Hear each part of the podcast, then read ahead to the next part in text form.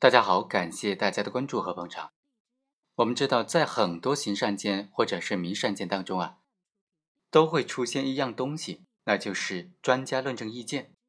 就是说，就于这个问题该怎么分析、怎么理解，当事人的这个行为构不构成犯罪、构成什么犯罪，请这个领域的权威的专家、大学教授，一般来说都是北大、清华的某些博导了，请他们出来做专家论证。然后呢，出具一个专家论证意见，之后将这个材料交给法院。那这份材料作为书证，它究竟有多大效力呢？法院是怎么看待这个东西的呢？检察院又以哪些观点来反驳这个东西的呢？今天通过这个案例和大家来聊一聊，专家论证意见在法院看来是什么东西？法院的态度是什么样子的？本案的主角吴某乘坐王某的车。途经了某个路口的时候，和李某驾驶的车辆就发生了碰撞。民警呢就到场进行了解之后，发现原来吴某和王某与李某之间还发生了殴打的行为。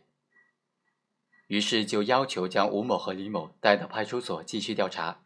因为双方还涉嫌互殴，所以警察就要求他们到特警大队的办案中心进行配合调查。吴某就给他的父亲打电话，说在派出所受到了欺负，用手机逐一拍摄民警协警的警号，并且以除非将他铐走的这种行为言语来拒绝配合民警的执法活动。随后，民警就对他进行了强制传唤。吴某突然就挣脱了民警协警的控制，往大厅之外跑去。在场的民警在大厅之外将吴某按倒在地，并将他抬到警车附近。在这个期间，吴某就用手、用脚不断的蹬踢民警以及殴打民警，导致了多名民警的手部受伤。经过法医鉴定呢，民警所受到的人体损伤程度都还没有达到轻微伤的程度。这个案件最终到了法院，检察院指控吴某构成妨害公务罪，被告人就辩称说他无罪。首先，他并没有以暴力的方法妨害公务的主观故意。吴某因为交通肇事之后打了人一巴掌，被传唤到派出所。后来因为各方的口角，导致了情绪激动，不听从派出所警察的口头传唤。在警察强制传唤的时候有挣脱的动作，但是并没有以暴力的方法妨害公务的行为和故意。第二，本案并没有刑法第二百七十七条妨害公务罪所要求的暴力。吴某在被抬到警车的过程当中。用双脚蹬踢民警协警，这是被众民警协警控制之后被动的挣扎的行为，不能够把这种本能的反应认定为暴力方法妨害公务，最多只能够算是治安管理处罚法处理的范畴。第三，本案不符合浙江省关于依法处理妨害政法干警履行法定职责违法行为的指导意见，其中就有关于妨害公安干警执行职务的情形。该指导意见第二条明确认定说，以暴力威胁的方法阻碍政法干警依法执行职务的情形，和本案对应的，应当是采取拉扯、推搡等的方式造成政法干警轻微伤的。本案涉及的民警都没有达到轻微伤的程度。第四，本案如果判决被告人有罪，将突破刑法以及上述指导意见的规定，起到很坏的引导作用。辩护人就提供了由赵秉志、陈新良、张明凯、刘仁文等等四名法治专家出具的专家论证意见书，同时还出具了浙江省关于依法处理妨害政法干警履行法定职责违法行为的指导意见。辩护人提出这两份证据，旨在证明吴某不构成妨害公务罪，但是公诉人认为，首先，指导意见是司法公安机关下发的。关于类似案件的处理意见，在本案当中并不适用。第二，专家论证意见只能够代表专家的个人意见，而且不属于刑事诉讼法当中规定的法定的证据类型。经过审理，法院就认为，辩护人提供的这个指导意见是相关机关对于特定案件的办案指导意见，本院在定罪量刑的时候可以作为参考。第二。对于专家论证意见书呢，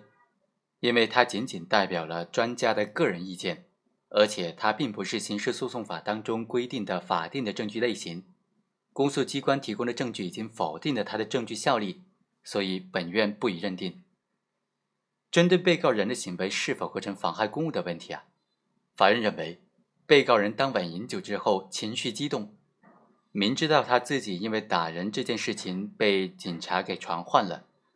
但是他不满警察的传唤，给他的父亲打电话称派出所欺负他，